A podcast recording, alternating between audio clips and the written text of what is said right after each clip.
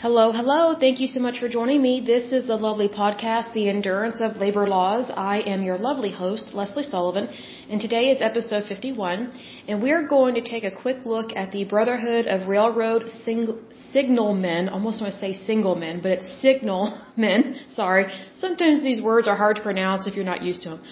But basically the people that work and build the railroads and um, the signals that go along with all that industry. But first of all, I would like to give a big shout out to my listeners. So here we go. Uh, Texas, Pennsylvania, Virginia, Oklahoma, New York, Indiana, Washington, and Florida. Florida, I am just a little jealous of you right now because you have wonderful weather going on right now. You have beautiful palm trees, beautiful swimming pools, but in Oklahoma, it is a little nippy here right now, and I don't have a heated pool at the moment, so much less pine trees, or sorry, much less palm trees. I have two Norfolk pine trees that I have inside. They're really beautiful plants. I love them. But I, I am a little jealous of you, Florida, because of your weather there, but who knows, maybe someday I'll buy a home out there. I would absolutely love that and just visit for the winter who knows? I think it would be really fun. But let's go ahead and get started on this uh, lovely episode here. So it says here, the Brotherhood of Railroad Signalmen, also known as BRS, was founded in 1901 as a trade union representing railroad employees working in what was then the new craft of signaling. Because we have to remember that railroads were not always around. So railroads, they really came into prominence, I would say, in the 1800s would be my guess, because that's kind of when I, I know that we had some railroads being built in the 1800s in the United States and thereabouts, and I wish we had more railroads now, but unfortunately a lot of them got shut down whenever the automobile really took off in terms of people buying the automobile.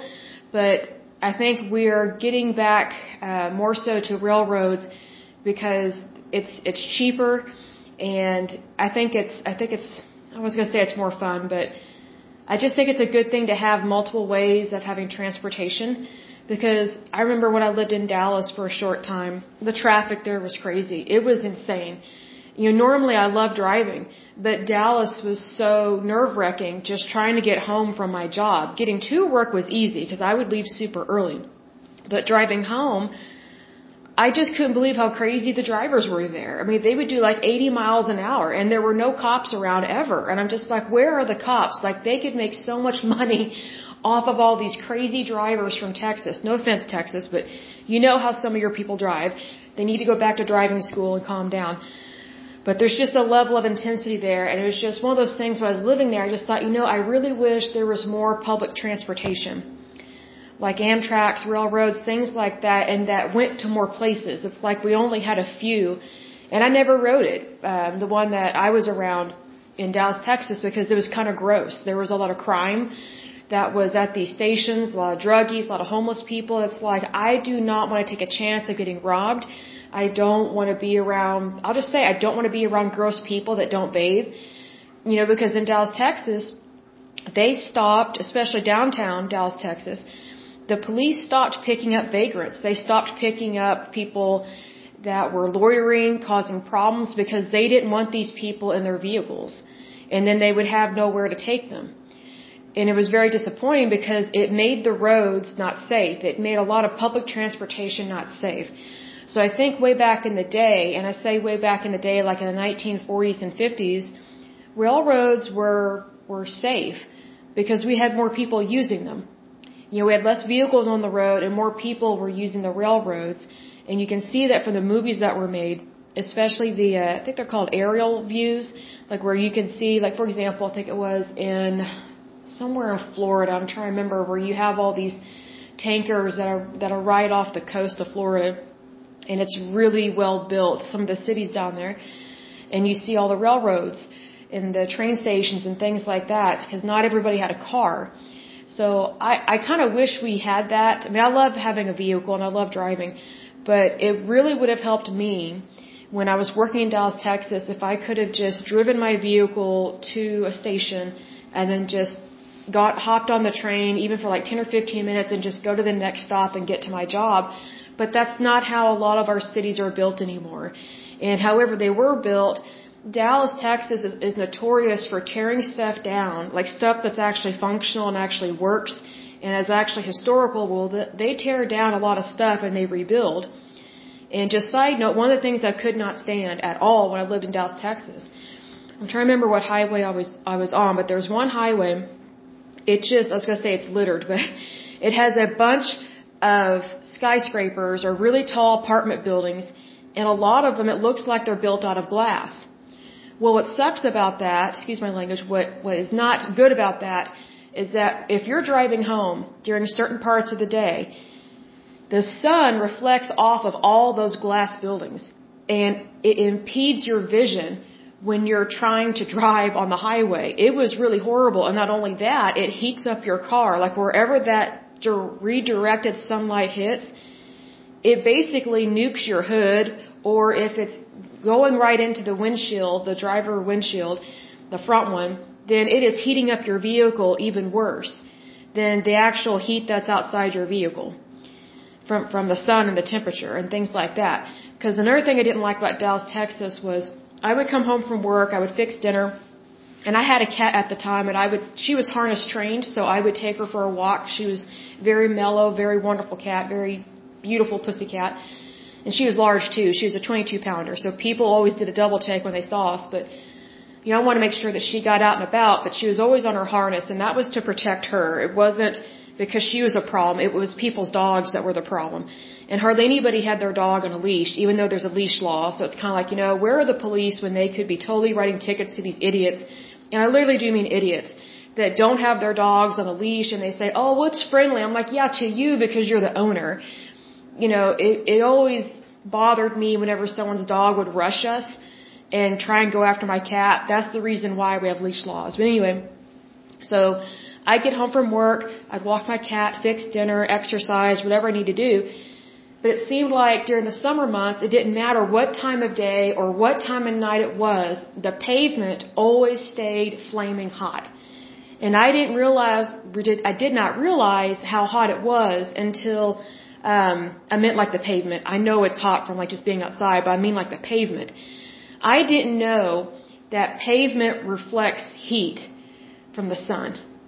I didn't know this until I was walking from my car to my apartment and I didn't have a close parking spot because I guess someone took it or something like that. So I had to walk quite a ways to my apartment.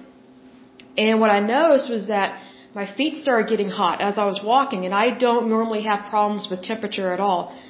I'm walking and then I noticed that my flip flops, they're heating up and they're starting to stick to the pavement. Well, what had happened was it was so hot that day that the sun put all this heat on the cement on the pavement. And the pavement or the cement never really cooled off. So it stayed hot. And it started simmering things. So it was melting my flip flops as I was walking from my car to my apartment. And I could feel the heat coming up my ankles. Like I could feel the heat kind of radiating. It almost felt like steam that was coming up off of the ground. And I just thought, this is not a pleasant place to live. I just thought it's ruining my shoes. And then it also warped my tennis shoes that I had. It warped the rubber on them. And I just thought, okay, what can I wear? Blocks of wood? I don't know. Are those going to burst into flames? Like, what can I wear? Wedges? I mean, it was a, it was different living down there. But needless to say, it was very stressful. And when I lived down there, I guess my point is this when I lived down there, I wish we had, I wish we had had more public transportation, especially public transportation that's clean and safe. Because a lot of those bus stops and train stops that they did have down there, I think it's Amtrak if I'm, if I'm not mistaken, they were dirty, filthy, uh, homeless people infested places. And I'm not against homeless people, but they cannot be living at these these uh, bus stations or these train stations, they need to move them out of the way. Like if they're not there to conduct normal legal business, meaning get on the train or get off the bus, whatever the case may be, then they need to be arrested or they need to be ticketed and moved elsewhere because it caused a lot of problems. And I think a lot of women would greatly appreciate it if the police would actually do their job because in Dallas, Texas, like I was saying, they they did not want to mess with the homeless because it was such a huge problem. It was horrible. And yet Dallas, Texas is a very liberal city. I kid you not. I'll, this will be the last thing I say about Dallas, Texas in this podcast, but one of the things that was really weird about living down there was it wasn't long after I moved down there that they had just passed, or they had, the citizens had voted that they are anti-plastic bags because they're going to be environmentalists and they're going to care about the planet and all this, you know, BS or whatever word you want to use, excuse my language. And so what they did was, if you were going to, if you were going to use, if you were going to uh, purchase items and it was going to be bagged in plastic bags, you had to pay more money for that. You had to pay money in order for the store. It didn't matter if it was a Walmart, a Target, a CVS. You had to pay for that. Like you were punished. And then they took it to the to the extreme in the area that I was in, and they banned plastic bags. So when you went in to buy stuff, and this was several years ago, like way pre-COVID, they're probably still nutty down there. But anyway, um, it, the one thing I didn't like about living down there was like there was always an agenda taking place. Oh, we got to vote on this. We got to do this. We got to have a cause. And it's like, no, why can't you just live your life and be normal and not be so intense about everything? But anyway, um, I would go to the pet food store and buy my cat her her pet food. And I didn't know that they had just passed some stupid resolution in Dallas County or Dallas, Texas or whatever that said that plastic bags are banned, at least in the area that I was in. So you had a choice of using your own bags or buying one of their reusable bags there at the store, or you could pay for paper bags. That was the other option to this. So I paid for paper bags. I love their paper bags because what's nice is that they were huge. So I could use those as like a trash can in my bathroom or wherever, like in my kitchen, so that way I wouldn't have to use a trash can. Because there's one thing I don't like having to do, and that's to clean trash cans. I would rather just be able to throw it into a bag, the trash, and then just take that bag out immediately to the dumpster. So that's what I did. So they thought I was crazy when I said, hey, well, instead of just buying one bag for my groceries or for my cat's food, can I just buy like 50 of them? Because I use those as really good trash bags because they stand up on their own. Like they're really good, they're really good um, paper bags, almost like the Braum's bags with handles, those really large ones. I love those. And they're just like, well, you're not supposed to buy them. I was like, you're making me pay for it anyway. Like, I'm the consumer. I can buy whatever I want. So just stock it up and let me pay for it. So every so often I would go in there and buy all these paper bags in bulk. And one, one lady, she tried to go off on me. Well, she wasn't a lady if she was trying to go off on me, but there's this woman. She was kind of like environmental, environmentalist nutbag or whatever and to the extreme, like beyond tree hugger kind of thing. And um, I said, well, here's the thing. Are you aware that paper is biodegradable? Yes. Okay. Then obviously it's not a problem if I'm using your, your paper bags as a trash can because then I'm not using a plastic trash can. I'm using a paper bag as a trash can. So that way I'm actually using less and recycling more. And she just kind of stared at me. It's just like, it's like the light bulb didn't come on. I don't know if it ever came on in her, in her head, but what I noticed about Dallas, Texas, and certain areas of it, there's there's pockets of liberalism down there, like to the extreme, and it's really sad because it it causes a lot of problems in voting and taxes and things like that. And um, anyway, so I don't know if she, if she ever really understood what I was saying, but what's sad about these environmentalists, like they're so extreme, like they're not even acknowledging that paper is biodegradable because it's from trees. So it's like, you know, it's trees are better than using plastic because I've never liked plastic bags. I've always thought we should stick with paper, things that are things that are natural, things that are uh, biodegradable. So I'm all for not using plastic. I just don't think you should punish people for using plastic. But that's kind of what Dallas, Texas was doing, and it was just completely opposite of Oklahoma. I mean, I knew that going in, but it made it very stressful because like you could go to a store and their employees would just be griping about some political agenda or some cause or something. I'm just like, can I just find somebody to help me? Like with whatever I need help with? Like it was, it was weird because it, it affected the customer service. It's like you weren't really getting customer service. It's like you were paying them to lecture you about different things. So I was not always a fan of that.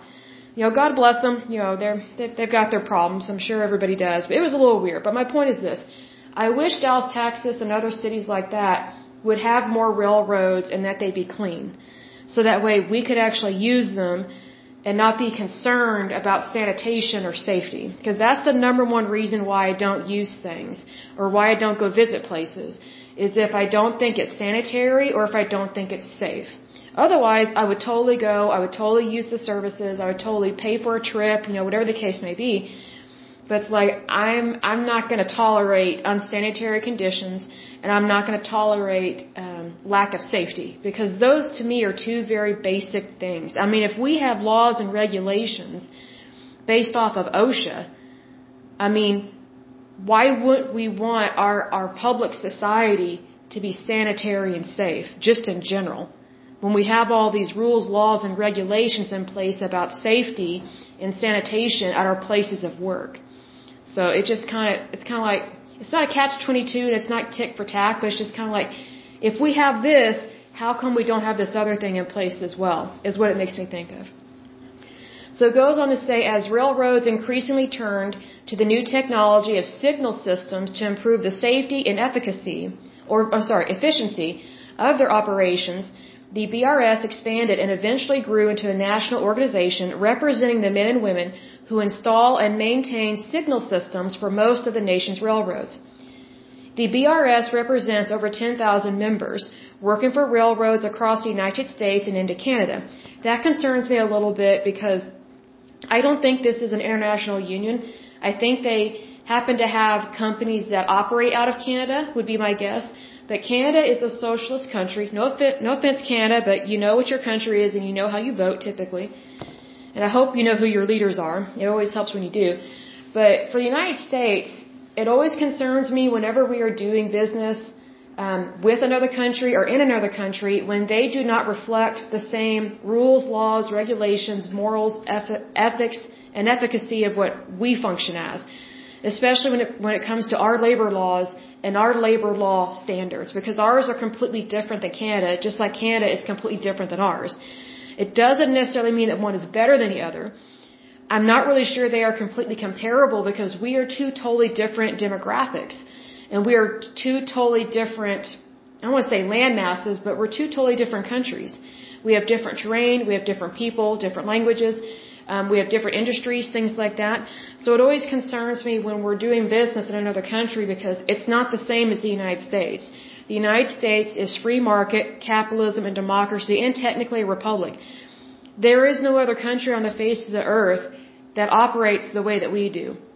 Unfortunately, all these other socialist countries, they operate very much the same in that they will suck you dry of your money through taxes and unnecessary welfare programs and it, de- it depletes your currency and it weakens it. That's what all these other socialist countries have in common is they basically suck at being bankers. They, they, they are horrible at balancing their budgets and the reason why is because they don't really balance them. Because if they actually did balance their budgets, they would realize that what they're doing is pretty much doomed to fail from the beginning and it's not sustainable. That's the thing that is not good. There's a lot of things that aren't good about social welfare programs, but one of the number one things is that they're not sustainable because you're always having to take someone else's money away from them to allot it to somebody else that either can't work or B should work but they refuse to work. Not everybody that's on a social welfare program is lazy. There, I think the majority of them can't work. That, that's my personal opinion, but I do think they should be given the opportunity to work and to have really good jobs. Like this minimum wage, I was going to say crap, but this minimum wage job stuff for people that are coming off of social welfare programs, if a minimum wage job is not good enough for me, then it's not good enough for them. Like if I want to make 55 or 75k a year, that's what these people should be making when they come off of these social welfare programs. But unfortunately, our government, as well as other governments that practice social welfare programs, unfortunately, they don't really give you the cream of the crop or the pick of the litter in terms of finding a job. They just think, well, if you're going to come off of that program, you know, you should just start at the bottom and work up kind of attitude. It's like, no, like it's not sustainable to make minimum wage. I'm not against minimum wage jobs. I've had those jobs before. They were a great stepping stone. I always got really good hours because I could always earn double overtime, not up double overtime, but overtime. Time and a half is what I meant to say. But unfortunately, like, it, it's not a sustainable job if people can't make more money, if they can't grow in that position, if, you know, because no one wants to remain stagnant at their occupation. They want to move up. But unfortunately, if you start out at the bottom, sometimes it's very difficult to move up in advancements, in promotions, in better pay, in better benefits. That's what I don't like about these lower paying jobs. Do they have a place? Sure.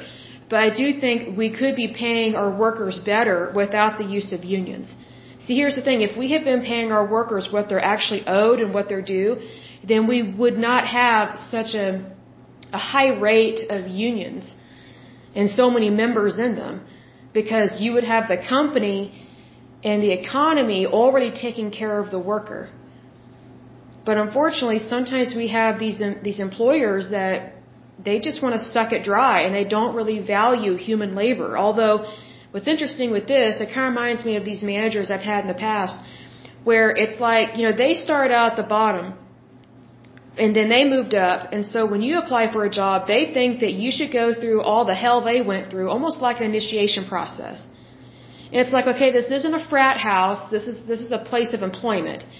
If I don't want to start out at the bottom and if I didn't apply for a bottom job, I'm not going to start out there. It's one thing if I actually applied for a low paying job. It's completely different if I applied for a higher paying job and then they're trying to lowball me that is very insulting and a slap in my face. It's a slap in anybody's face to lowball someone. It's just wrong. But, but, but what they do is they try and make you feel guilty as a worker and say, well, I had to start there. And my response is, I don't care. Like that, that's not my problem. Like we're, we're not the same. You know, where you started out at is not where I need to start out at. Like I don't have to prove myself to anybody. That that's what I don't like about some of these employers, and I don't mean these people specifically. I'm not because this technically isn't an employer; it's a trade union. But my point is this: if people were actually treated with dignity and respect and treated how we're supposed to treat people, I don't think we would have so many employment problems. Like I don't know why, but it just seems like sometimes when people get into management, they totally forget what it was like to be treated like garbage.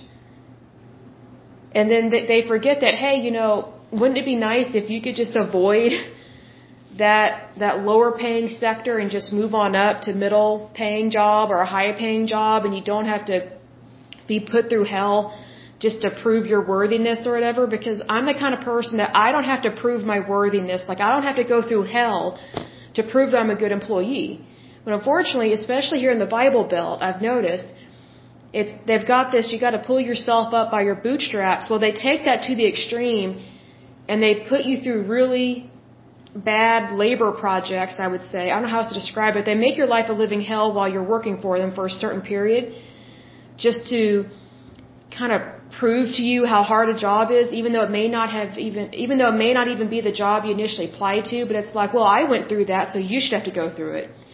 No, I don't. So if you're going, if you're currently going through that right now, please look for a different job please get a better job because you don't deserve that. If you're working for an employer that acts like a stupid, skanky frat house that just likes to haze its workers, oh, I went through this, so you're going to have to go through this. No, I don't. Nobody has to go through that. Nobody, ha- no, nobody should go through that. But unfortunately, that's that's what happens with some of these things. So I know that's a tangent, but I don't know. I, I kind of feel like God placed it on my heart because I, I've experienced that. And it was horrible. And I was just like, you know, I, I don't have time to satisfy someone else's ego. And I don't care to. Like I'm, I'm not a punching bag for somebody else's stupidity. And neither are you. So just know that your value is not dependent on what someone else thinks. Your value technically is between you and God. Regardless of whether you believe in God or not, your value is between you and God because He loves you. That's what I know to be a fact and to be truth. And I'm so glad I know that because that's one of the reasons why I've walked away from really bad jobs because I knew that there was no way I could make more money. And it wasn't looking like I was ever going to get any respect. And I just thought, well, if this is how they're treating me now, why would I think they're going to treat me any better in the future? So I've just learned who I like to work for and who I do not like to work for. And it's definitely, it's not a learning curve. It's just, you really learn a lot about people once you start to work for them. Because I kind of feel like everybody puts on their showcase behavior in the interview. Because see, see, here's the thing. If I had known that some of these people I worked for were bad, or were mean or cruel or acted like stupid frat guys, I would have never applied for the job. I would have never, I would have never worked for them. But 99% of the time, you don't know what it's really like until you actually work for these people. So just know that it's okay to switch jobs. It's okay to switch industries. You need to do what's best for you. Don't ever let an employer strong arm you. Don't ever let a boss you know, whittle down your, your wages and say, oh, we got to cut back. Okay, well, why don't you cut back on your own butter, not mine? You know, that, that's how I look at it. I always find it interesting when someone says, oh, we got to make sacrifices. We got to cut back. Okay, well, if you're really serious about that, why don't you try it first? And, it, and if all we need is just one person to cut back, why don't we choose that person to be you since it's your idea? That's how I look at it. Because I don't like people messing with my pay, and I'm sure you don't either. But what I've learned is that when you're a newbie, when you're young, when you're inexperienced, or when you don't make as much money as a manager, they typically like to mess with your wages and your hours because they think that they can manipulate you because you don't have the seniority that they have. Because oftentimes they use seniority as a way to manipulate other people's jobs and their wages and their responsibilities. Even though that's illegal, that's unlawful, it's wrong, and it violates a lot of laws, but it's just wrong behavior. And what's interesting is that if they were in your shoes, they would not like being treated like that by a manager that behaves like them. But again, it's like what I was saying, sometimes when people get into that management role, they take that title to the extreme and just treat people like garbage. I don't know why. I don't get it. And I'm not saying every boss I've ever had has been bad, but let me tell you, I've had some bad ones. And I just go, I don't understand how these people can live with themselves. I, I just don't get it. I, I'm just shocked at some of the behavior that I've come across over the years and some of the horrible managers I've had. But the way that I got through it was I just focused on my job, my responsibilities, and my life and what I want. And I knew when it was time to walk away. I knew that I could do something better with my life. I don't know why that made me think of that, but I don't know. I just felt like someone that's listening to this needed to hear that. I can't explain it, but something just tells me that someone is listening to this and needs to be told, you have value. You are worthy of better things. You're not a doormat and you're not a punching bag for anyone. Doesn't matter whether in a, whether you're in a union or not. It doesn't matter whether you're in the private sector or the public sector or a nonprofit, whatever the case may be. You have value. Just know that. Just know that. I don't know why, but something's telling me to tell somebody that. I don't know who you are, but I pray that you know that you have value and you are very much loved. So just know that in your heart and your soul. I think it will brighten your day and make your life a whole lot better just to know the truth about yourself and about your situation, whatever it is. But anyway, let's get back to this. It says signalmen install, repair, and maintain the signal systems which railroads utilize to direct train movements. Automatic signals and switches installed and maintained by signalmen allow railroads to move large numbers of freight and passenger trains at higher speeds and with greater safety. Signalmen also install and maintain the warning systems used at railroad highway crossings. Those are very important because I've seen some horrible wrecks where stuff didn't go right and it, you know people can die. Anyway, it says which play a vital role in ensuring the safety of highway travelers. Some signalmen work constructing, installing, or upgrading signal systems or making major repairs. After signal systems are installed, other signalmen perform maintenance and, and inspection of the equipment. Many signal employees are assigned to a particular section of railroad and are responsible for keeping the signals, switches, and crossing devices in their section in safe operating condition. Now that I did not know that they assigned certain people to certain parts of the railroad, but that's actually really smart because it creates accountability. And also, it's kind of one of those things where you have consistent labor and you know who's in charge of that and they know what's going on in their area. As opposed to if you just keep moving people around all the time, it's like nobody knows anything. But with this, they do know what they're doing because they have good people at, at the same spot monitoring what they know is good and true and they're going to take care of it. So that to me shows consistency and that they actually care about the public and about safety. It says here signalmen inspect and maintain the equipment on a regular schedule using special test equipment to check mechanical devices and the sophisticated electrical and electronic devices used in modern signal systems. If there is a problem with the signal system, trains can be delayed and safety of the railroad operation will be affected. When that happens, signalmen are called on to make repairs and restore safe operation of the railroad. Railroads operate 24 hours every day, so signalmen are called on to work at all hours of the day and night in all kinds of weather. Signalmen learn their craft through on-the-job experience and formal apprentice training programs. They are schooled in the stringent federal regulations which govern railroad signal systems and in railroad operations, electricity, electronics, and mechanics. After serving an apprenticeship of up to four years, employees attain journeyman status. Many employees also receive advanced training in computer technology and the increasingly sophisticated electronic circuitry used in today's signal systems. The Brotherhood of Railroad Signalmen represents most of the signal employees on both the freight railroads and the passenger and commuter railroads. The Brotherhood's national headquarters is located in Front Royal, Virginia.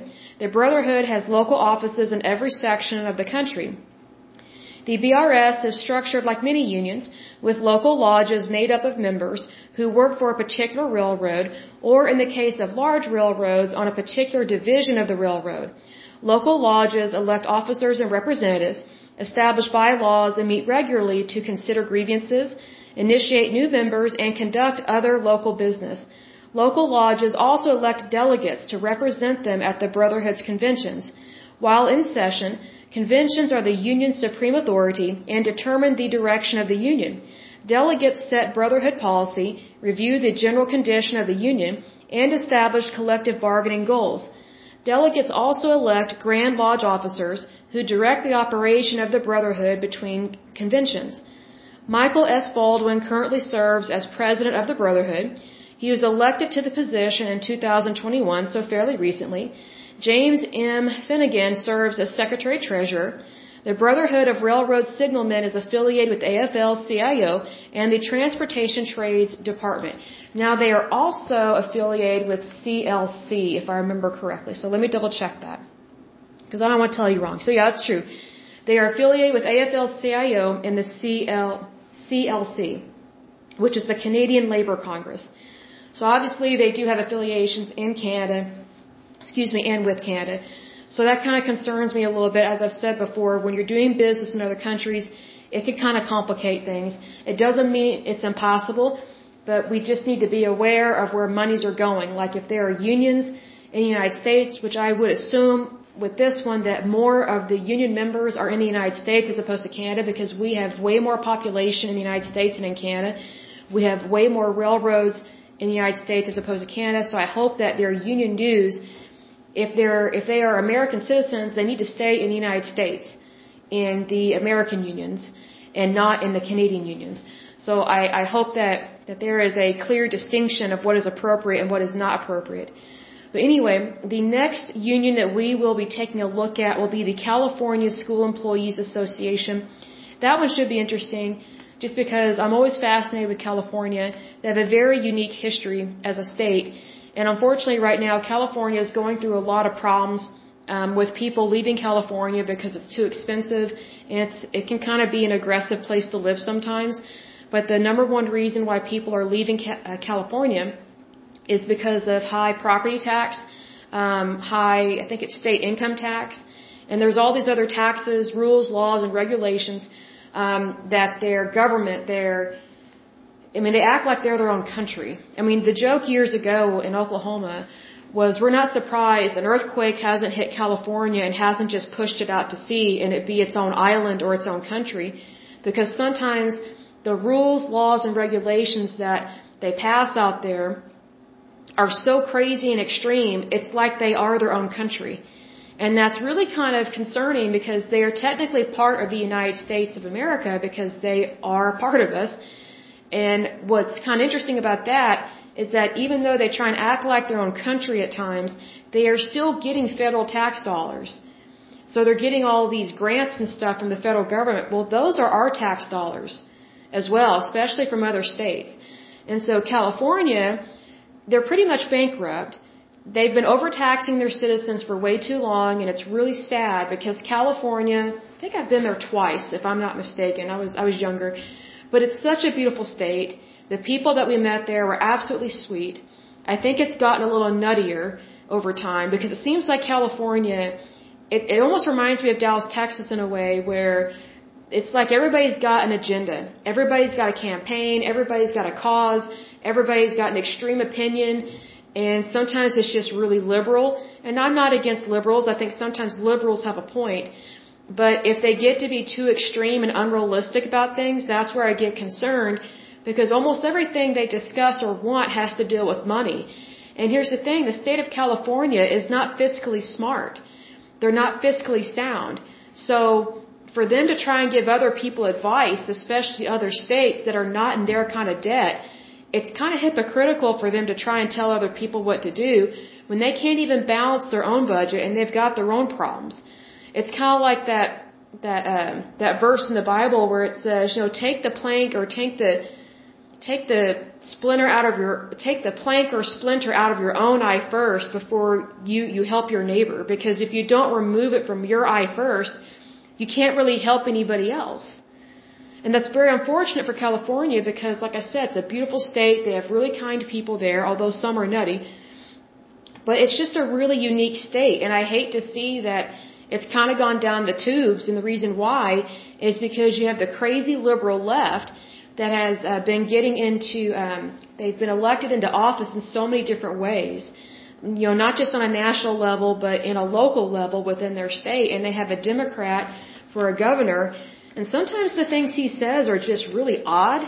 I mean, he's not like the craziest one I've ever heard of. I think the craziest one I've ever heard is up north. I think the, the one that looks like Cruella de Vil. Think she's Michigan.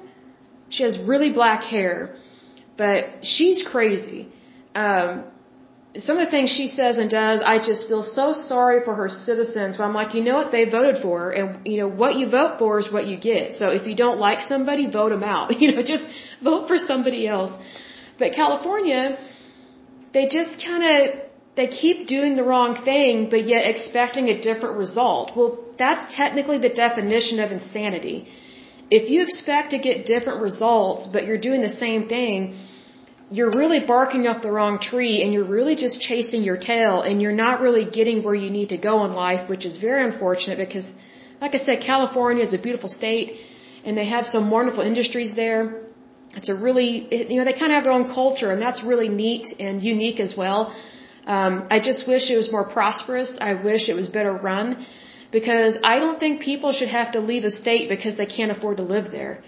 I think they should, you know, if they want to move away from somewhere, I think it, sh- it should be because they just want to try something new, not because it's not financially reasonable or because they're in debt or because they can't afford it or because it's too crazy out there with the rules, laws, and regulations.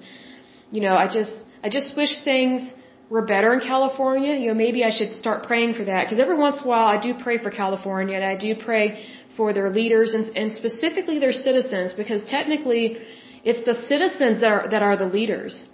It's not the people they elect. And I don't mean that in a overtaking of the government kind of way. I don't mean that. I don't mean that in a boycotting way. It's just that when you are a citizen of the United States, you have rights. And technically, we are the leaders of our life. But we're also technically ambassadors of the United States.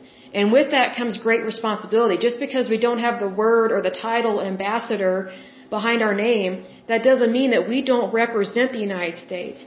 And one of the number one ways that we can represent the United States is to be an ambassador, a good behaving and a normal, rational, calm ambassador within our own community.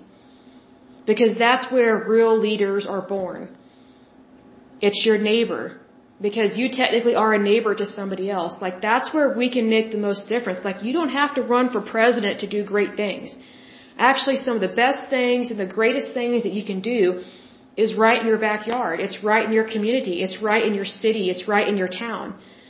So, I think that California, I think a lot of other people need to wake up and realize that you have more power than you realize. You are not powerless. I mean, you guys out there are amazing citizens, even if I don't agree with every little thing you do. That doesn't matter. You know, opinions can vary from age to age, year to year, whatever the case may be. But I really wish more people in California would wake up and realize that they have tremendous power as citizens. Because you have that freedom and you have that liberty of being a citizen in the United States of America. So, if anything, I would tell California, take ownership of your state. If you don't like what an elected official is doing, if they're doing something illegal, kick them out. Like, do it the legal and ethical way by all means, because you don't want to do anything that's wrong or bad, because that just looks bad on you and it can ruin your life. It won't really affect the person that you're trying to get kicked out, because if someone is in a position of power, all they have to do is get a powerful attorney that, that, that they can pay and they won't suffer, but you will. So just, you know, always cover your bases in regards to that. But if you have an official, whether it's elected or appointed, I would say, if they're doing something unlawful or unethical, you have every right to kick them out because you are the citizen and you have rights. Big time. And, let's say, for example, you have someone that's in office, but you don't like what they're doing, but they haven't done anything wrong. It's just a difference of opinion. Well, just vote differently at the ballot. That's all you have to do. And that's one of the great things we have in this country. Even in crazy states like California, we have the right to vote. And that is one of one of the most amazing things we have in the United States because if you think about it, we are one of the few countries where we have a right to vote. And our electoral system is actually pretty flawless, especially when compared to other countries. We have an excellent electoral college. We're actually the only one that technically has an electoral college the way we have it set up. But we have a great voting system. It's technically one of the most honest on the planet. I mean, all you have to do is look up other governments on the face of this earth, specifically, I would say in South America, Central America, there's a lot of corruption down there. Basically, what I would do if you want examples of places where it's very dangerous uh, and you can't hardly vote and there's a lot of corruption, I would say go look at, I think it's the Department of Homeland Security, like they have a, a segment or a spot on their website that says this is a no travel zone, like basically where Americans cannot travel, and if you do travel to some dangerous place that's on this list, that's on the no travel list, if it's on the no travel list, you have to sign a waiver stating that you acknowledge that you are an American and that it's a red zone right now where you're wanting to go and that you are completely liable for this and you are on your own for the most part because we're just letting you know you're not supposed to go there but but if you go there you're taking a huge risk. Well basically all those countries and those areas that are listed there they tend to be the same ones every year and almost all of them have problems within their government because their people do not have freedom. So just know that wherever you live in the United States it may be tough where you live, but it's not impossible.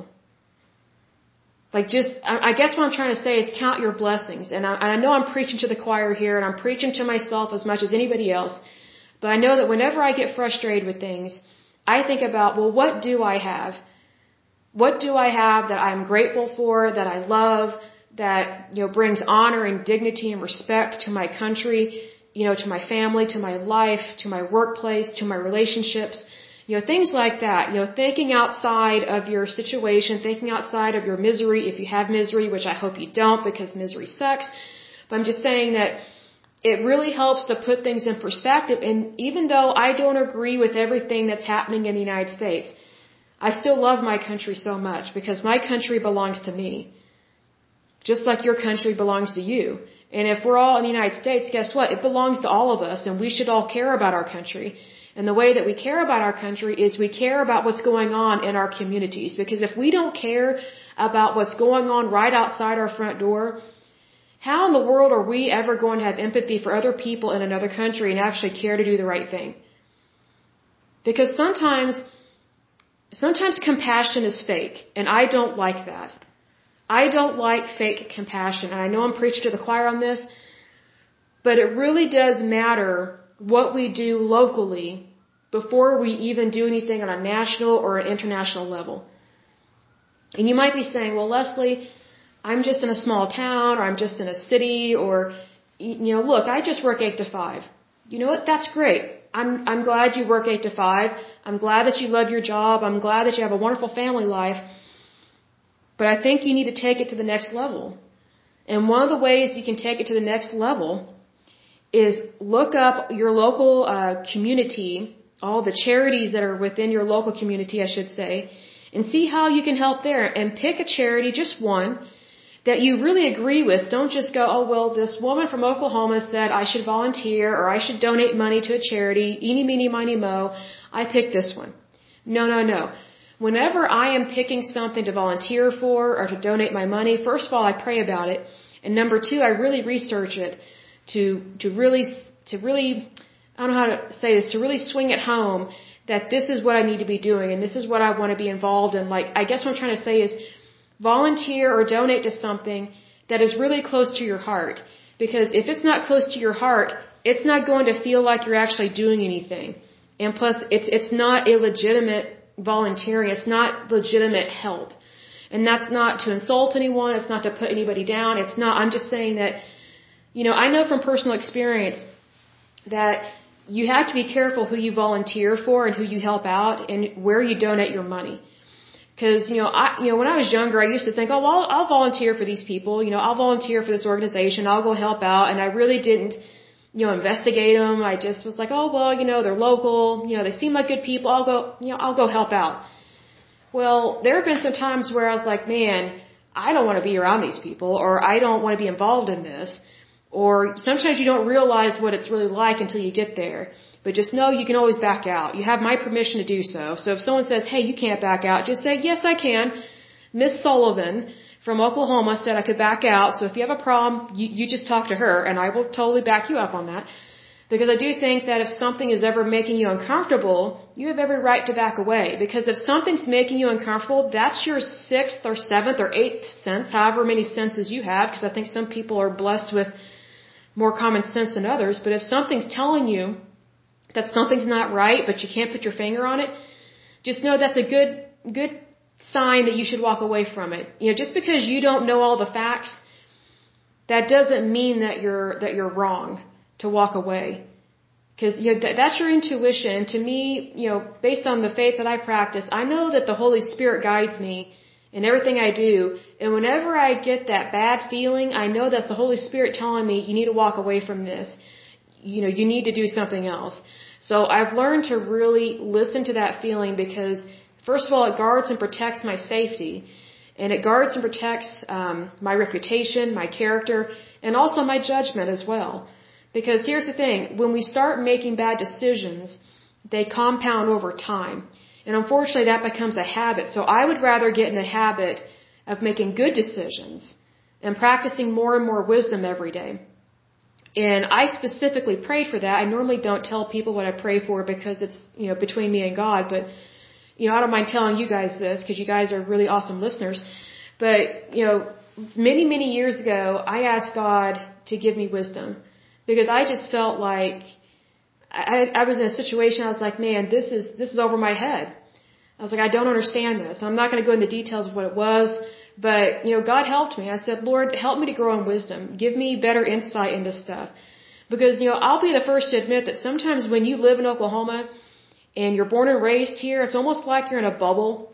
And then it's like you get out in the real world and you realize there are so many swindlers and so many weasels out there. And man, they are sly. They, they are more slippery than Crisco. Like maybe Crisco, if they need a new product, maybe they should consult with some of the weasels I've met over the years because they would definitely know how to grease a pan. That's for sure. That's how greasy and sly some of these people were. And it's just one of those things that, you know, sometimes you feel like a fool when you're like, okay, I didn't see that coming. But here's the thing, don't ever feel like a fool. Don't ever feel like that. Like, I think sometimes we beat ourselves up um, in our decision making. But see, here's the thing when someone gyps you or hurts you, that doesn't make you the fool. That makes you the victim. Like you're you're not dumb or stupid. And also, here's another thing: when someone does something to harm you, whether physically, mentally, emotionally, or financially, whatever the case may be, you are not the fool. The person that hurt you is your oppressor, and they were pulling something. And get this: the only way that they could pull something was to lie to you, to be deceitful. So that's not a reflection of, of you in a bad way. That's a reflection of your oppressor and what they were doing in a very bad way. And I had to learn that. I mean, I had to learn that, hey, I'm, I'm not dumb, I'm not foolish, I, I mean, I don't agree with everything that happens in my life, but, you know, there are just some situations, especially a big one I had happen, um, I just had to pray about and had to go to God with it because I just, I just felt like an ignorant country bumpkin. I don't know how else to describe it. And, and I'm not even an ignorant country bumpkin, but sometimes that's just how it feels. Um, when people look down on Oklahoma and they move here and try and pull a fast one on people. That's why I call them carpetbaggers. Because that's what happened to the South. And we've talked about this in a previous podcast where the South not only did they suffer because they lost the Civil War and they should have wa- they should have lost the Civil War because you know slavery was coming to an end. And for them to think that they could win is just stupidity. But anyway, um, the carpetbaggers were business people from up north that came down to the south and swindled a bunch of people out of their money and out of their property and, and things like that in the south. Like, it was just another way that the south got punished. And I don't agree with that at all. And so, being that I know my history because I have ancestors that fought on both sides. I have ancestors that fought on the south. I have ancestors that fought on the north. And you know, here's the thing, my ancestors on the south suffered way more hardship than, than my ancestors that fought on the north side. But I will say this, being that I have that knowledge about what happened to my ancestors, I, I know, I, I can figure out a, a city slicker pretty quick, but every once in a while, a real sly one gets past me. And, you know, that's very rare that happens these days anymore because like I said, I took it up in prayer and I asked God for wisdom. And I think that you know, if you're having to deal with people like I had to deal with, you had to deal with a carpetbagger, um, then I really would strongly suggest that you pray about it because God answers, He answers prayers, regardless of whether you believe in God or not. I would say pray about it. You have nothing to lose and everything to gain. You know, especially if you're atheist, agnostic, or maybe you don't know what you are. That's okay. God knows who you are. He will help you. He's not going to turn you away. He's not going to say, oh no, you rejected me, or oh no, you know, you called yourself an atheist or, or an agnostic, I'm not going to help you. That's not how our Heavenly Father operates. He loves you, He cares for you, He wants to help you, and I know that from personal experience. And I know that because, I mean, I've never been atheist or agnostic per se, but I have had my faith rattled quite a bit with different hardships that have happened in my life. And I know that my Heavenly Father got me through every single one of them, and He guided me in every single way. And that's why I go to Him with everything, because I've learned that the best advice is from my Heavenly Father. And so that's why I go to Him all the time. Doesn't matter how big or small the situation is. Um, but I guess going forward, um, I guess I'll lift up prayers for California, being that I meet more and more people that move here to Oklahoma from California, and I just, I feel sorry for them in a way, like my heart goes out for them, or to them, because they had to leave everything and move to a new place that they really don't want to live. And you can always tell they don't want to live here because they miss the palm trees, they miss the beach, you know, they miss the fancy license plate with the bear on it. You know, I get it. They they have they had a certain lifestyle out there out there in California, and Oklahoma is completely different. But the one thing I know is that whenever people move here to California, or not California, whenever they move here to Oklahoma, they're always taken aback by how kind we are to people. And, you know, they, they just, they're, they're always appreciative of how much we understand their hardship. Because I think sometimes people forget that even though Oklahoma is a cheaper place to live, we've had some very deadly tornadoes here. We've had um, we've had deadly not forest fires, but like grass fires, things like that. Like we've gone through a lot in Oklahoma over the years, and so I don't know why, but it just seems like whenever people move here, we just open our hearts to them because we understand. And we've also had financial hardships. Like whenever there's an oil bust, it always hit, it always hits Oklahoma really bad because we are oil and gas driven. People may not know that about Oklahoma, but we are very much oil and gas driven economy here. So whenever there's an oil and gas crisis or whenever there's something going on with oil and gas and, and refineries are shutting down or maybe the EPA is being stupid strict on things even though we still need fuel for our cars, which is just dumb for the EPA to be not nice about fuel whatsoever. I guess they, they don't want Walmart to get the products they need to sell to us. I don't know because it, it definitely affects consumerism. But we've had a lot of financial hardships as well. So we definitely understand that when people move here, there's a reason. We, we like let me put it this way. I have never met anybody that has moved here from another state, especially from Florida or California, that said, "Oh, we've always wanted to live in Oklahoma. We just have been looking forward to it for years." I have never heard that. People don't want to move here because they want to. They don't want to move here. They move here because it's a last resort. And, you know, for a good while when I was younger, and I'm not old by any means, but I just remember when I was way younger, I took offense at that. I was like, really? Like, I was born and raised here and you, you come here and talk like that about our state? but then, you know, when you get older and as an adult, you realize, okay, if I was in their situation, I would understand.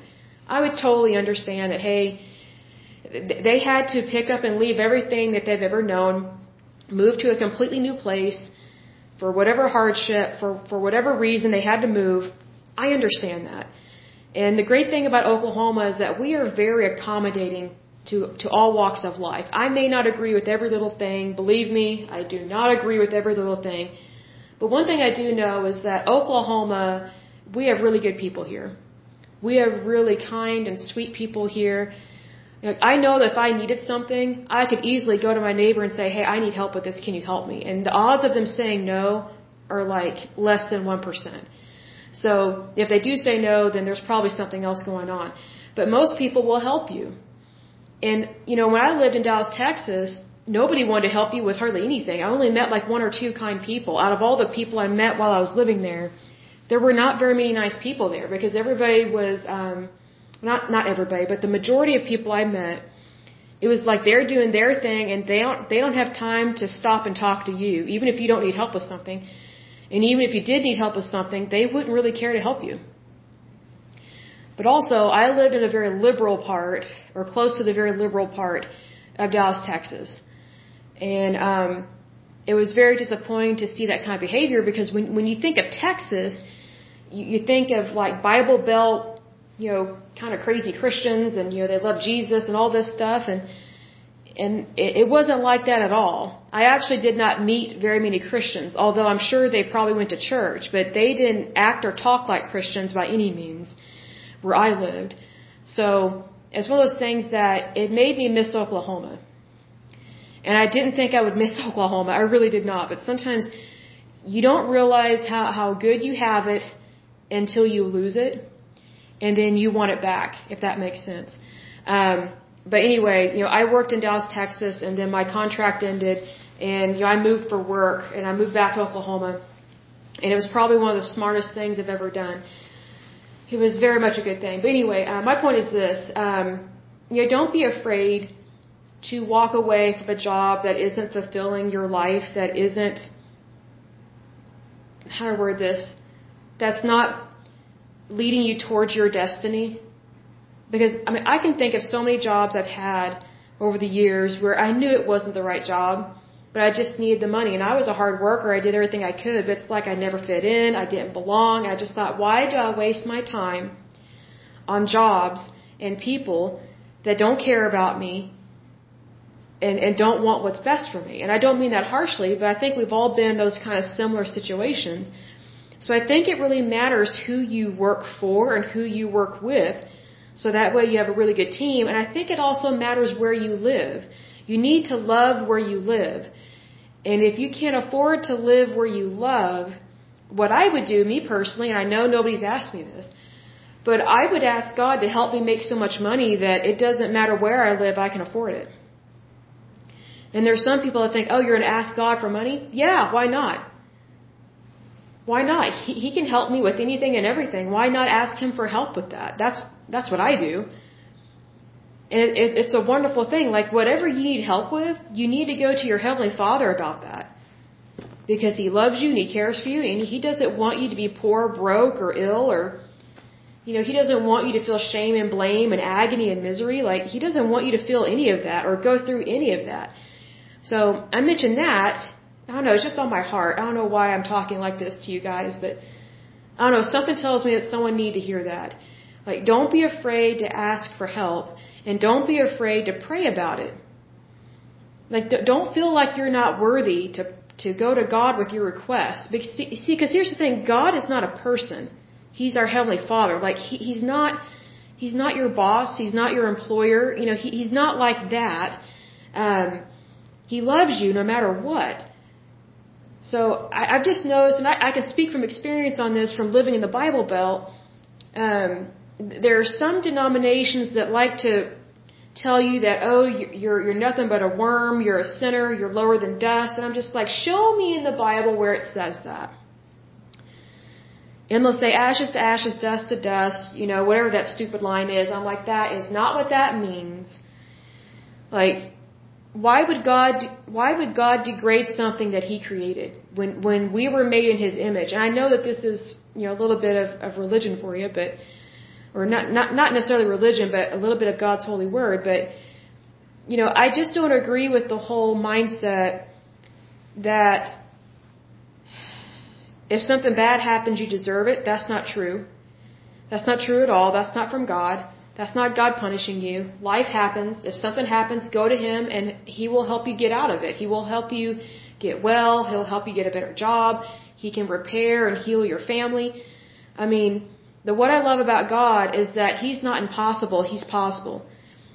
Whatever seems impossible to you is possible to God. So that tells me right there, He's all powerful and He can help with anything and everything. And that's one of the reasons why, you know, a good while ago I started praying for California because I noticed more and more people were moving here and they didn't want to be here and I don't blame them on that. Um, I can't think of a place that I would move to and hate it. But, um, you know, I guess I haven't had that complete experience like other people, but, cause wherever I move, I try and make it pleasant. You know, I try and be appreciative of where I live. I try and get to know people and, you know, if it works out, it works out. If it doesn't, it doesn't. Don't hold any grudges. You know, I just move on with my life. Um, but I do think it's very important that we pray for each other. We pray for our country. We pray for our states and we also pray for our leaders. Because um, I think there, there's nothing wrong with lifting up, you know, just a, a gentle prayer. It doesn't have to be some long-winded, oh Lord, oh Lord kind of prayer. That would give me a headache. Um, but I think it is a good thing that when, when you ask God for something, it's, it's always amazing to me. He always answers my prayers. Like God always answers prayers. It just may not be in the way that you think. But um, I always love it when I can tell immediately when he's answered my prayer. And I've had so many situations where that has happened. And ordinarily, I don't open up about my about my prayer life in this kind of podcast because it's it's technically not about God's word or anything. But um, there are just some things that I think that as a country and as a nation we need to pray about. And we need to stand up for each other. And we need to do it in a kind and respectful way. And um, because I think that we, we used to do that on a, on a higher scale um, when I was younger, when I was a kid. I just kind of feel like there's more division now, and I don't think there needs to be any division within our country because we have a good and wonderful country. If we did not have a good and wonderful country, we wouldn't have so many illegal people trying to get in here. Like if we were a horrible place to live, dangerous and just awful, people wouldn't try and come here and they wouldn't try and become citizens. You know, nobody wants to go to a war zone and get a job.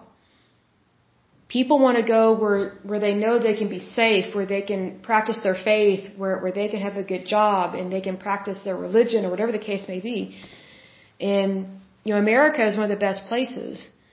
Now that doesn't mean I want everybody on the planet to live here. That's not sustainable and I don't want that. What I would want, and this is why I pray for other countries, is I pray that other countries become like the United States in that they are truly free, they have a, a democracy, and they practice capitalism. Because a lot of the problems with these other countries is the fact that they don't operate in a good, kind manner toward, towards their citizens. Like they don't even have to be a, um, a, a, a what's it called? Not a no-fly zone. What's it called? They don't even have to be a restricted area where we can't go. But there are some countries that like you can go there like they're not on the Department of Homeland Security's list, but they just may not be the best place for Americans to go. And I just kind of think, well, you know, if it's if it's not some place I should visit, if it's not really ideal for me, then what would make it ideal? Well, if I pray for them, then things will get better. Because I know how prayer works. I know that the moment I say a prayer, I technically know it's already been answered because the answer is already on the way. Because the way that prayer works, if there are those listening that don't know, and if you do know, that's great. I'm already preaching to the choir. But if you don't know how prayer works, prayer is where you lift up a request to, to God, our Heavenly Father, and that's the Father, the Son, and the Holy Spirit, and that's what's called the Trinity. So you're lifting up a request to God, and you just say it like it is. You, you just talk to Him just like how I am speaking to you. It doesn't have to be you know, speaking in, a, in Elizabethan English. It doesn't have to be the King James Version. It doesn't have to be a set of rules because that's not prayer. Prayer is where you speak from your heart and from your soul. And you speak directly to God. Now, He already knows everything. And you're probably thinking, then what's the point of praying? The point of praying is that God wants to hear from you. He wants to know what do you want? What do you need? Because He wants to help you. Because I kind of look at it this way. You know, you know, let's say for example you and I are married. And let's say for example I already know what you want. I know that you have a need. But you won't tell me. You won't open up to me. You, you, you give me the cold shoulder, you block me out, it's like I'm trying to talk to you. I'm trying to say, hey, what can I help you with? But, but you shut me out. Well, if you shut me out, it makes it very difficult to give you what I know that you need. It's the same thing with our Heavenly Father. God wants to hear from us. He wants you to open your heart and your soul to Him, convey everything that is bothering you, everything that you want, everything that you need. Just say it all. It doesn't matter how big or small or ridiculous or weird it is.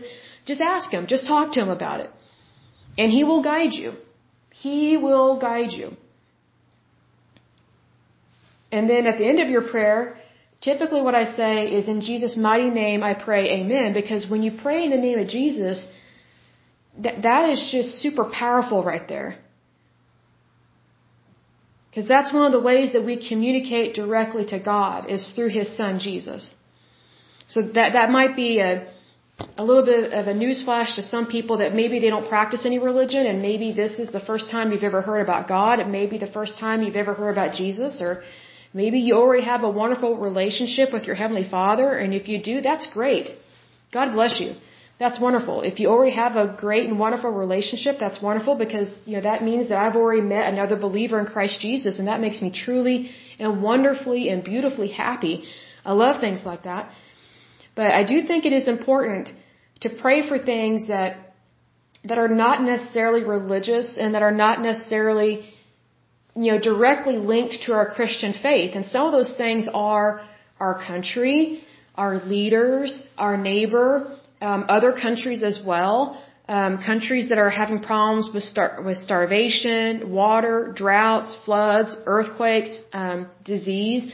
I'm gonna tell you what. When COVID hit, I was lifting up so many prayers in my room and privately and then I, I opened up um, prayer requests to people, and, and I contacted several people that I know, and I said, "Is there anything you want me to pray for? Anything specific? I will pray for you. I'm having a prayer hour in my room, and I will pray for you. Whatever it is, just send me your request." And I didn't think anybody was actually going to contact me. But a bunch of people did. Even people that I didn't even really know contacted me and said, I need help with this. Would you pray for me? And I said, Yes, of course, I will pray. I will pray for you. And so I started doing that more and more uh, during COVID, especially since our churches were closed. And that really upset me. Um, I did not like that at all. But the way that I made it a positive was I started practicing more of my faith at home. Now I do think that if you are a Christian believer, you do need to find a good church and you do need to attend it now that churches are open. Because fellowship with other believers is very important. You know, it's just like, I'll compare it to something that's not religious at all. And I don't mean this disrespectfully to our government, but it's like, for example, when you have uh, the House of Representatives or you have the Senate. If they never come together as a group and they, and they never talk to each other, how do they ever get anything done? And then also, how do they really know what's going on and what do they need to address? It's the same thing with the body of Christ. If we never get together and we never have fellowship, how are we ever going to handle the things that are going wrong? And also, how are we ever going to celebrate the things that are going right? It's the exact same thing. But unfortunately with COVID, we were all kind of forced to, to worship at home. So that's when um, I started having communion at home, and I started making um, unleavened bread at home. And I always have communion with bread and wine because um, I don't particularly like grape juice. Because I think that if Jesus had wine, which he did, then I think we should use wine. But that's just my personal opinion. If you use grape juice, that's perfectly fine. Do whatever is, is on your heart, and that's between you and God, not me. And so with COVID, I just went ahead and started practicing my faith at home because there really was no other place for me to practice my faith. I mean, I'd gotten involved online with different worship services and things like that, but it just felt like there was a void during that time. So that's when I really started practicing um, more of my faith at home, and I kind of developed my own um, what is the right wording? Not a ceremony per se, uh, but a own little worship service. And um, and I knew that that was going to be temporary because I wanted to go back to church, but it really brought me comfort, and it really opened my eyes that there are multiple ways to worship our heavenly Father. It's not just one set way. And what I loved about being able to worship in the privacy of my home, um, with my own bread and wine, and having communion in my own home, was that I could have that real intimacy with God that I, I had not really known before in that way. Like there are different ways of being intimate with God in terms of prayer and practicing your faith and things of that nature. But it was a whole new ball, a whole new ball game. Excuse me, when COVID hit, because it really opened my eyes to the goodness of God, and that even though we are suffering as a nation, as a country, as a planet from a very vicious, horrible disease, we can still worship our God and stand together in faith and, and, you know, pray for a cure. And I was praying for a vaccine. Like the moment I heard about COVID-19 and I heard how dangerous it was, I immediately lifted up prayers for a vaccine to be made and to hit the market as soon as possible. And that prayer got answered. I was so impressed with that. See, that's the power of prayer. Like whenever I see a situation and something bothers me about it, I immediately pray for it. I don't wait. I don't think, well, maybe I'm wrong. Maybe I'm not sure about it. No, no, no, no, no. When I hear or see something that doesn't feel right, seem right, and it doesn't line up with the goodness of God, I pray about it. And like, for example, when people, when I kept meeting more and more people, and most of the time I'm meeting these people at Walmart, like we'll be standing in line at Walmart and these people are from California, and they've got a sourpuss look on their face because they're not happy about having to live here in Oklahoma. And again, I understand. I love these people. They're slowly adapting to Oklahoma and whatnot.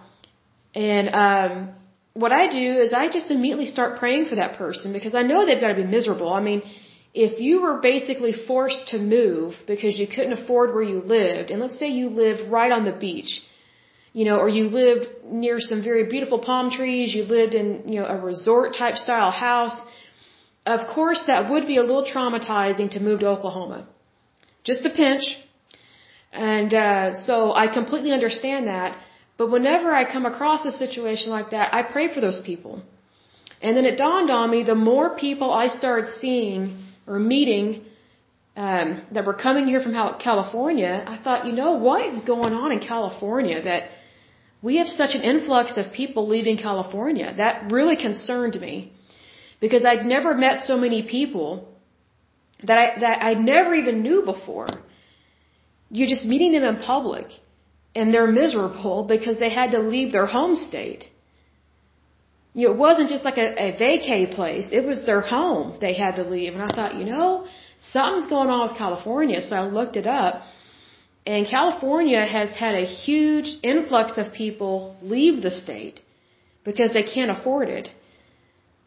And I just thought that is so sad. And I mentioned this in a previous podcast that one of the things I like to do is I love to go on realtor.com and I like to look up um, housing areas and I like to look up um, housing prices. And I noticed that in California, like within the last year or so, they have added way more property tax.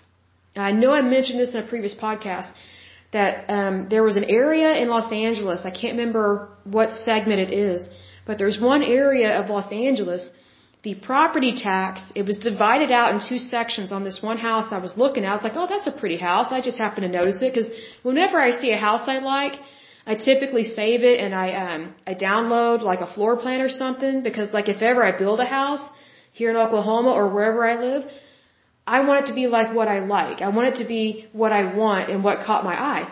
Well, I was looking at this one house and it had these two separate tax brackets for this house. And I thought that is really odd that has two separate tax brackets for this house. And there was one tax bracket that was like, okay, it's kind of high, I get it, it's California, but then there was this other tax you have to pay on this house. And the, the tax on this house was just as much as the house. So I think the house was a little over a million dollars or something like that, which for California is a nothing, but in Oklahoma that's a mansion, so my mouth kind of drops. And I was shocked that the, the second part of that tax, property tax or whatever, was just as much as the house. And I thought, wow, immediately, that's why these people are leaving California. They can't afford to keep paying the same price of their house over and over and over again year after year after year. That's insane. And also that's greed. That's another problem. That's what people don't realize about overtaxation. It's a form of greed from, from your government, whether it's local or federal or state, whatever the case may be.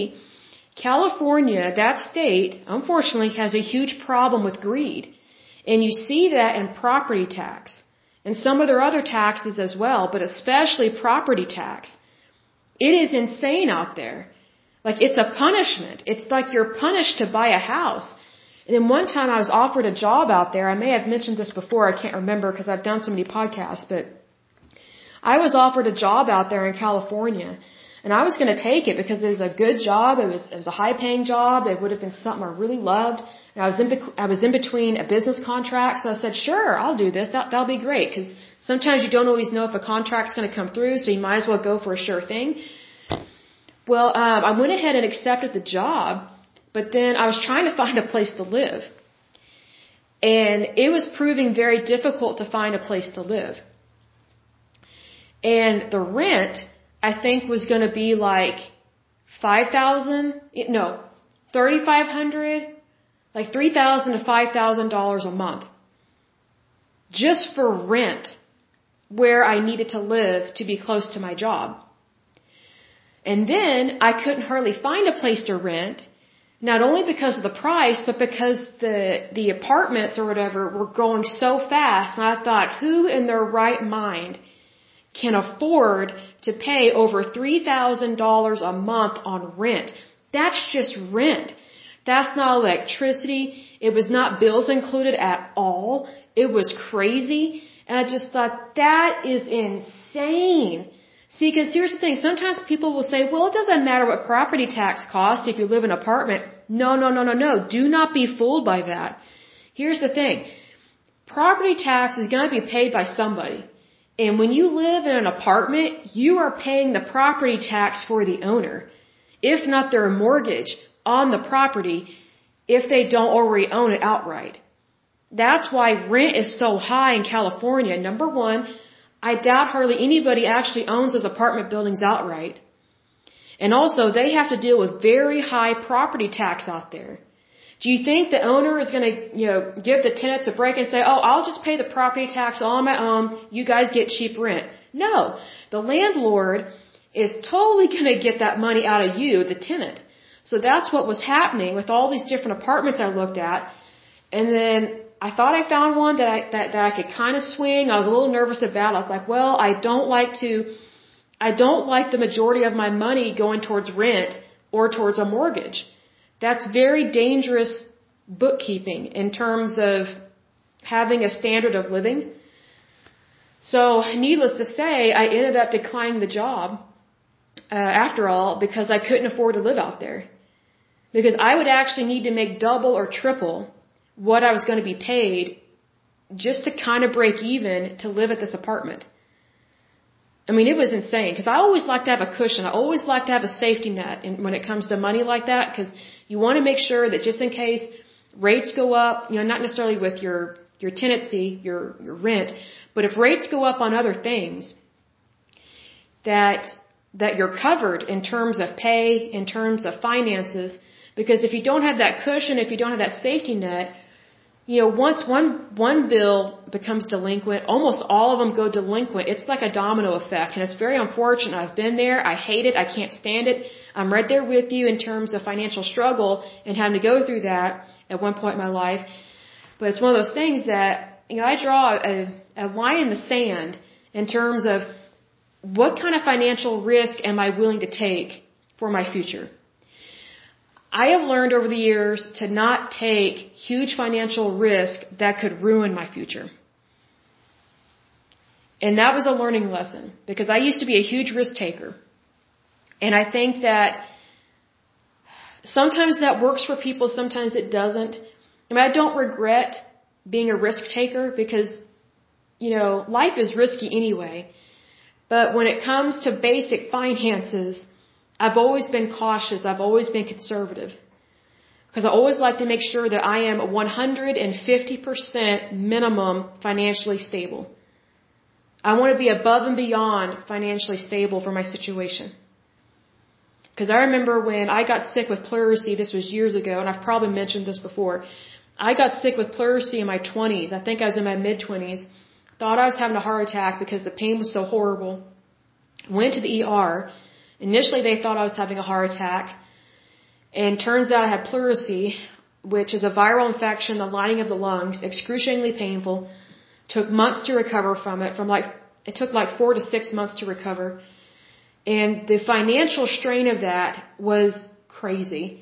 Um, I, like I did not recover financially, just financially from that for a long time, um, because I missed work. Um, I also could not work as hard for a while, for like four to six months, so that affected the money that I made. Um, the hospital bills were insane, and I'm not for socialized medicine. Um, I I had horrible health insurance at the time. I just bought like the bomb of the barrel catastrophe insurance when I was younger, and because um, I never thought anything like that would happen to me. Never, never, never. And um, of course, that's how a lot of people think. So I'm not like shaming myself by any means. But I know that even though I don't have serious health problems, I always buy the, the gold standard of health insurance now. Because that protects me financially. Like, yes, I'm paying more a month now, but it protects me in the short term and the long term. Because I know what it's like when you have really bad health insurance that hardly covers anything, and then some kind of catastrophe happens, and your health insurance doesn't even want to cover what they say they will cover, and then they get out of it through some legal loophole. And it's just horrible because you're on the hook for all that money that you don't already have. Because at that time, I was in my 20s, I was building my nest egg. And I had a pretty good nest egg at the time because I was saving up for a house. I was actually going to close on a house, technically. And I basically lost everything because of getting really sick. And then I had to recover from that sickness. And then um, the second time I got pleurisy, again, I was not expecting it to happen. I was in my 30s, and I still am in my 30s. I'm not trying to age myself by any means, but just trying to give a timeline here. Second time I got pleurisy was in my 30s but I had way better health insurance. Like I had like the gold standard. I had like the best health insurance policy I could possibly purchase. Like it covers, I wanted something that covered the largest network, the most laboratory costs, the most doctors. I wanted to actually pay its bills and not cheat people out of money because that's what my previous health insurance did. It was so horrible that it cheated the hospital and it, cheat, it cheated the doctors out of their money. So then they took me to court. And I was like, how evil can you be? I'm the patient. Like I barely survived that episode and you take me to court when you should be taking the insurance company to court, not me. But anyway, um, totally different story for a whole nother day. But my point is this, the second time I got pleurisy, I wasn't worried at all financially because I knew I had excellent health insurance. I mean, I was more concerned about my health because I wanted to make sure that I got the best health care regardless of what happened and I wanted to make sure that I fully recovered. And I knew that I could financially afford it. See, when I got really good health insurance, I knew that it wasn't going to be tick for tack. I knew I wasn't going to be sent to collections. I knew that I could go to any ER, any hospital I wanted to because I don't, I don't hardly ever go to these aftercare places because they're not the cream of the crop. They're not the best. Like if you've got a serious situation, even if it's not super serious, go to the ER, go to the hospital.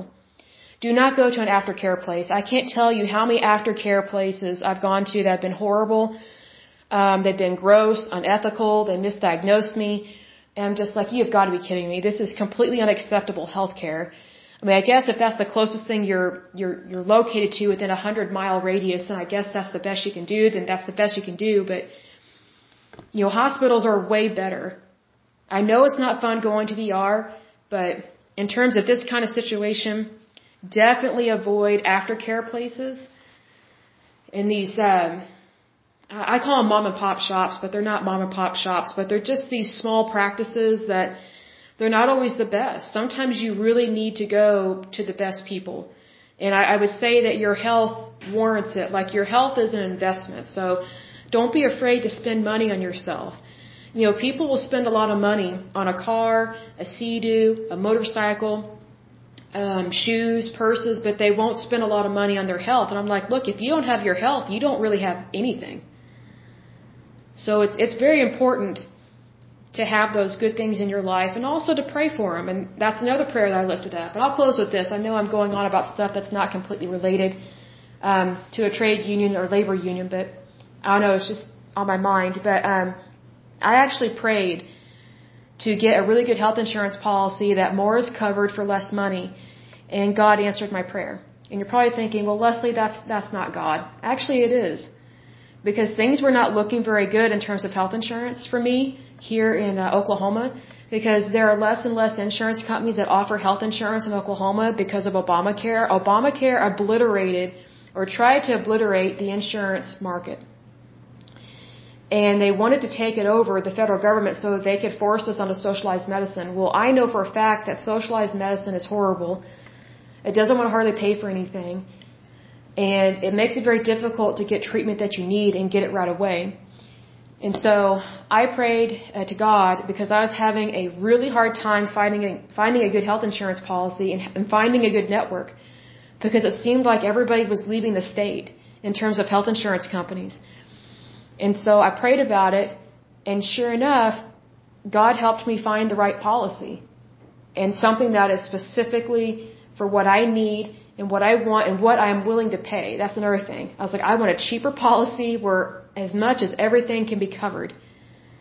Because no one likes going to the hospital and getting a $12,000 bill. I mean, that's like half of a car, technically.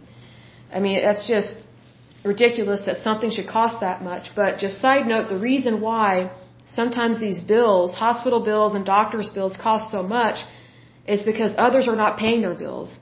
And the number one culprit is Medicare and Medicaid.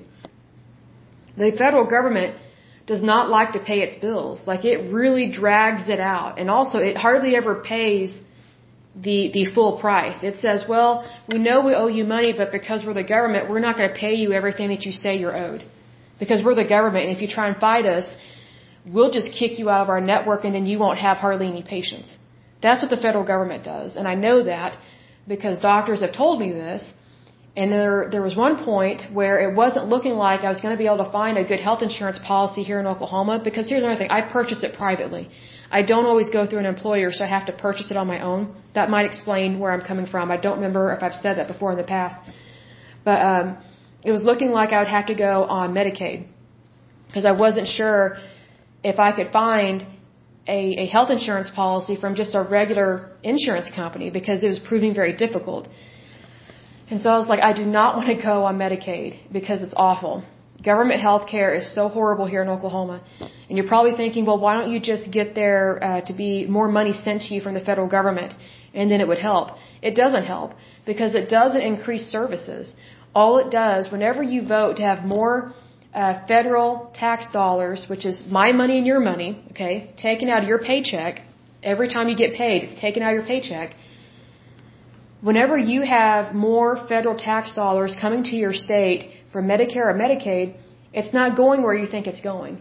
A lot of it is going to these bureaucrats that we talked about in a previous podcast, where you have these professional paper pushers that are in charge of these different government agencies, and they get paid really good wages and have excellent health care benefits that you and I do not have access to. But yet they do, and we are paying for it. So not only are we paying for their cushy job, we're paying for their cushy benefits, but yet we don't have a cushy job. They actually sometimes make it difficult to get a cushy job because they punish employers in different ways with these different labor laws. And then also, like, they have access to all these doctors that we don't. Because one of the stipulations in some of the healthcare law is in regards to doctors and doctors' networks. So let's say, for example, um, I purchase, you know, a health insurance policy, and I always try and purchase a policy that has the most doctors in it.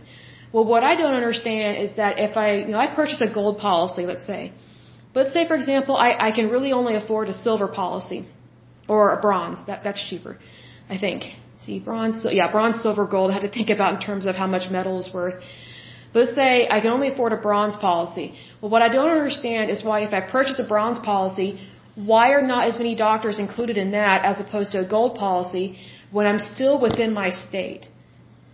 See, one of the things that Trump wanted to do when he was president, but he didn't get a chance to do it, was he wanted to eliminate state lines in regards to health insurance, meaning it would open up the network so that regardless of where you lived, you could go to whatever doctor you wanted whenever you wanted because you would not be limited. But the government didn't want that. And the insurance companies that got in bed with the federal government, which would include United Healthcare, they've been in bed with the government for several years. You can't hardly trust them. I'm not always a big fan of them. And they were offering very shady policies I do not agree with. But the federal government did not want it so that you, the citizen, could go where you wanted. They wanted to restrict movement, is what they wanted to do. And also, some of these insurance companies that sided with the federal government, they did not want people to have that freedom. And I'm just going, why would they not want people to have freedom when we live in the United States? Like that's one of the main reasons of, of being an American is that we have freedom. We have liberty and we have freedom. And plus you and I are paying for these medical costs regardless of whether we use them or not. So regardless of whether you get sick or not, when you're paying for your health insurance, you're still paying for services that you're not even using. So then let's say you do need to use those services, why shouldn't you be able to go wherever you want? Because, you know, sometimes Oklahoma doesn't have the best specialists, and I don't mean that negatively, but sometimes there are great specialists that are located in other states. Well, just because you have health insurance, that doesn't mean that you get to go see that specialist and it be covered. See, even though we have excellent health care in the United States, there are bureaucrats that they love the status quo and they don't want anything disrupted. And they're willing to punish people and suppress people so that you won't have access to what you need and technically what you're already paying for. See, that's my point with that, because that's what I've had to deal with for several years with buying my own health insurance. So that's why I know the system. And also, I'm a licensed insurance agent in the state of Oklahoma. So I hear and see a lot of things, especially legislation wise, that really get my attention to this, and it always gets my attention whenever access is limited, when it shouldn't be limited at all. I'm not saying it should be free because nothing is free. Everything has a cost. Everything has a price. Even getting your nails done costs money. I mean, even getting your teeth cleaned costs money. Like everything costs money. So, being that everything costs money, if we're already, if we are already paying for it, why can't we go where we want to go? Because it's our money. It's our services technically. So that's what Trump was trying to do. And I was hoping and praying that he would be able to get that done, but there was so much opposition to him. Like people just hated him when he was in office. And I'm like, do you not realize what a golden ticket he is? And I'm not referring to his tan or his hair, but it's just, you know, he really wanted there to be more freedom in the United States. I get that he's from New York. I get that he's blunt. I get that he can kind of have an abrasive personality sometimes, but he's a businessman. He doesn't put up with, with people's ignorance or their stupidity, whether it's willful or not. And you know what? America needed that. We needed that. And I, I was so hoping that Trump would be able to accomplish more because it would directly impact getting more jobs available. It would also impact there being more accessible services in terms of medical care and health insurance. Because I, I kid you not, in regards to Blue Cross Blue Shield, still the best policy to purchase is in Florida. It's it's a Florida Blue policy. Maybe I should look into moving there so I can get that policy because it's just better. But anyway, I'm I'm going off topic here, but I have no doubt that my listeners, you guys are nice and kind and you completely understand. But anyway, so the next one we will go into will be the California School Employees Association. And so until next time, I pray that you're happy, healthy, and whole, that you have a wonderful day and a wonderful week. Thank you so much. Bye bye.